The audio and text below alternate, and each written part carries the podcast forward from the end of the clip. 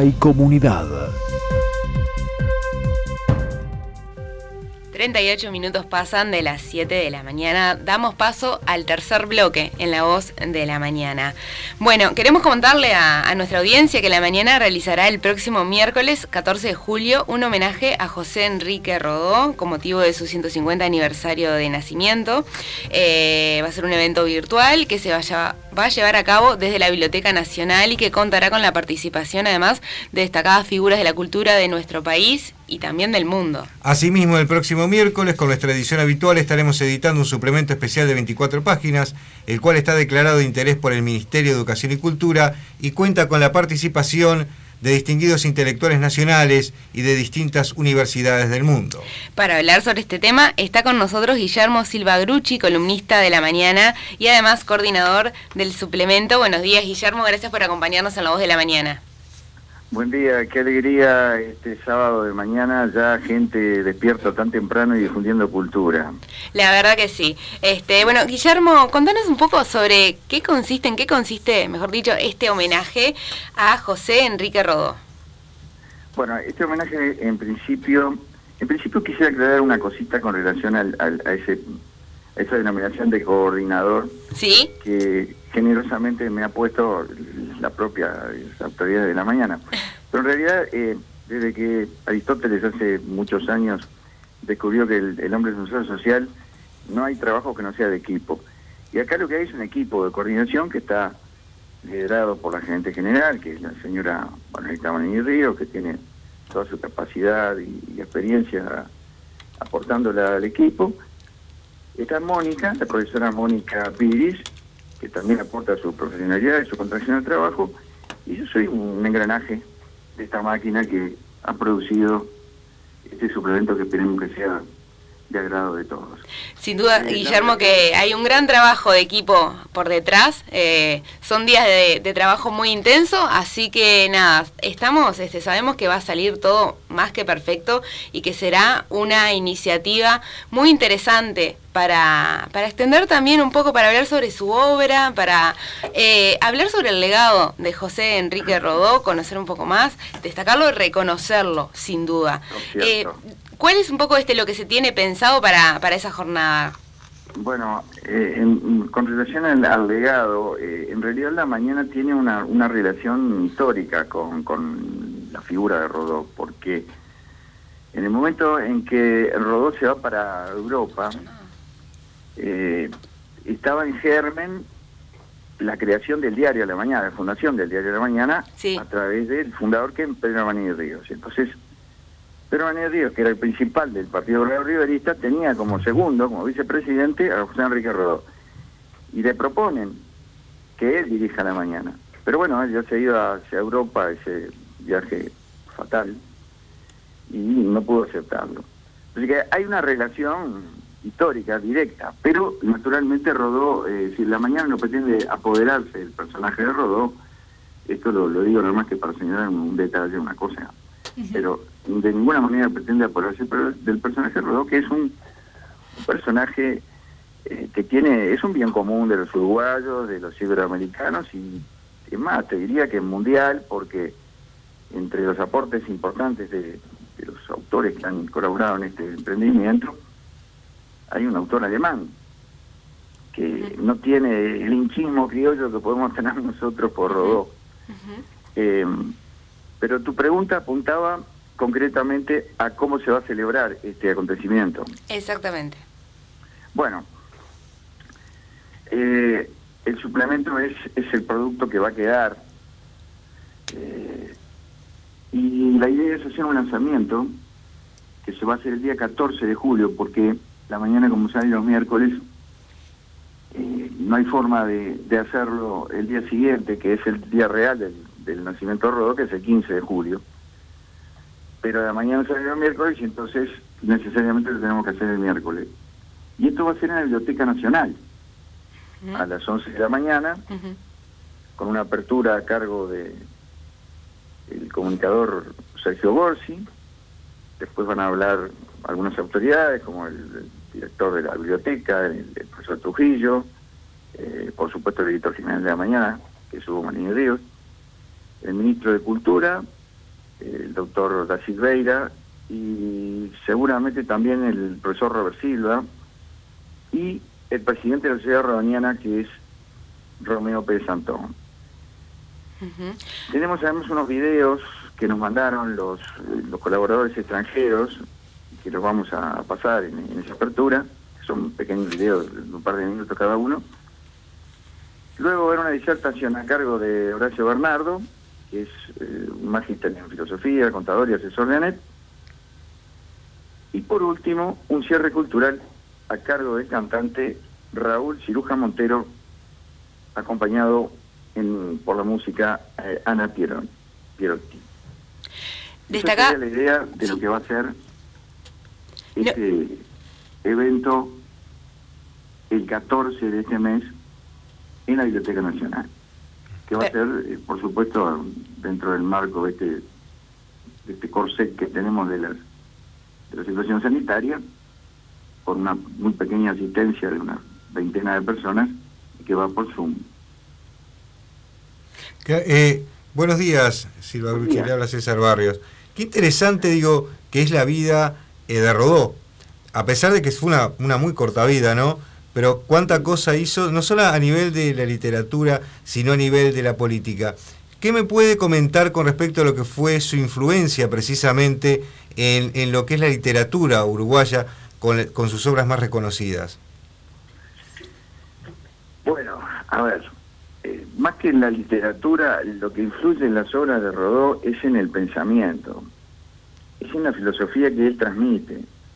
Porque Rodó es, es un personaje que, desde el punto de vista literario, digamos, lo más conocido son sus parábolas, cosas que eh, en este momento se han vuelto a poner sobre el tapete porque estaban eh, olvidadas. Yo recuerdo cuando iba a la escuela, me enseñaban las parábolas de Rodó, una publicación con unos dibujos muy lindos. La maestra nos contaba las, las, parábolas, las discutíamos, las pensábamos, pero después eso cayó en desuso, como si la figura de Rodó se hubiera, sido, se hubiera ido opacando con el paso del tiempo. Y creo que en este momento hay un resurgimiento de, ese, de Rodó, porque el, este homenaje que le hace la mañana no es una cosa aislada, está en el contexto de una cantidad de homenajes Tú decías al principio que señalaba muy bien que esto estaba auspiciado por el Ministerio de Educación y Cultura, pero hay en el contexto de la, del gobierno actual una idea de proyectar la figura de Rodón nuevamente al sitio donde nunca debió haber salido. Guillermo, eh, una consulta. Usted eh, nos contaba recién que, bueno, dentro del panel de las autoridades, de las personalidades que van a estar presentes ese día, en este miércoles, en la Biblioteca Nacional, hay incluso también una persona alemana. Yo quería preguntarle, bueno, ¿cuál es un poco la figura que se tiene de Rodó en el exterior? Bueno, eso es, eso es interesante, porque eh, es como hablábamos al principio sobre el hinchismo. De repente uno es partidario de Rodó porque es uruguayo y entonces eso lo condiciona de algún modo. Acá tenemos en este conjunto de personalidades que hacen sus colaboraciones en el semanario, varias que escriben desde el exterior. Pero, por ejemplo, el doctor Gonzalo Aguiar, que nos escribe de la Universidad de Oswego en Nueva York, es uruguayo. Es catedrático de esta universidad, pero es uruguayo. Entonces, eso no le invalida correr de Rodó, por supuesto. Pero lo interesante es que en el planteo que hace él, en su ponencia, cuenta la experiencia en el aula. El profesor universitario que está hablándole sobre Ariel, con esa faceta que muchas veces se ha exagerado del antiyanquismo, que en realidad lo que era Rodó era un cuestionador del utilitarismo del sistema que imperaba y que impera en Estados Unidos, pero no era no cuestionaba en sí a, la sociedad al punto de que decía no los amo pero los admiro. Eh, ¿Cómo los, los jóvenes estudiantes están analizando el pensamiento de Rodó y esas ideas que se plante, que planteaba Rodó? Individuos que viven en los Estados Unidos en una cultura diferente y además a 120 años de la muerte de Rodó, de un personaje que murió hace 120 años y que lo sigue interpelando. Y es muy interesante el enfoque que hace Aguiar. Lo mismo ocurre, es decir, eh, con otras personalidades que también nos escriben. Eh, por ejemplo, desde Italia nos escribe la profesora Marta Canfield, que también es uruguaya, pero es profesora de la Universidad de Florencia. Hay una cantidad de uruguayos por el mundo que están ocupando puestos y, sitiales importantes de la cultura. Y en este caso, esta señora es una de ellos. Em, nos escriben también desde Brasil el profesor Fabio Muruzzi, que es eh, de, la, de, la, Universidad de Espíritu Santo de, de Brasil, que nos escribe en portugués, nos pidió que lo tradujéramos, al principio estaba un poco indeciso porque decía que iba a escribir en portugués, pero en definitiva eh, no lo tradujimos, sino que lo publicamos en su idioma original. Y también da su visión sobre la cosa. Eh, una consulta. ¿Usted piensa que existe actualmente, digo, un renacer de lo que fue el arierismo o, que la, situación global con una pandemia puede precisamente hacer que renazca eh, ese pensamiento de Rodó? Bueno, a ver, relacionar a Rodó con la pandemia y el renacimiento de su pensamiento debido a la situación sanitaria eh, me lleva a un terreno complicado. Pero lo que sí es evidente es que hay una intención, por lo menos, de no dejar morir a Rodó, de no dejarlo congelado en el bronce del acetato, haciendo discursos protocolares y en toda una serie de homenajes falseados de contenido, sino que hay una intención de ir hacia el pensamiento de Rodó, a la médula del pensamiento de Rodó, y no a lo que, como dije, era simplemente algo que se repetía por formulismo. Es decir, no veo exactamente la relación entre la pandemia y, este renacimiento de Rodó. Claro, me, refería un poco a lo que era eh, su pensamiento con respecto a, la elevación espiritual del ser humano. En una situación como una pandemia a veces surgen individualismos, ¿no? Sí. Bueno, la pandemia nos... En ese sentido, en ese sentido sí, porque digamos, la pandemia lo que nos, lo que nos ha planteado, lo que nos interpela esta plan, esta pandemia no es solamente yo creo que nos pone nos pone en presencia del fenómeno de la muerte. Eh, yo recuerdo que cuando empezó esto, y creo que a todos nos pasó lo mismo acá en el Uruguay, veíamos que aparecía una persona que estaba enferma, de repente fallecía alguien, y durante muchos meses yo no conocía a nadie que estuviera enfermo y menos aún que hubiera fallecido. Y con el pasaje del tiempo vimos que eh, empezaron a aparecer conocidos y empezaban a conocer personas, empezaron a aparecer personajes públicos conocidos, aunque no personalmente, pero sí que lo sentíamos de alguna manera como cercanos. Y eso, eso nos hace pensar en distintas cosas y nos lleva también este aislamiento a pensar en la cosa del espíritu. Claro. No solamente en, en, el pan, ese de, que se dice que no solo del, pan vive el hombre. Es decir, eh, en ese sentido, porque Rodó es un espiritualista, sí hay una relación.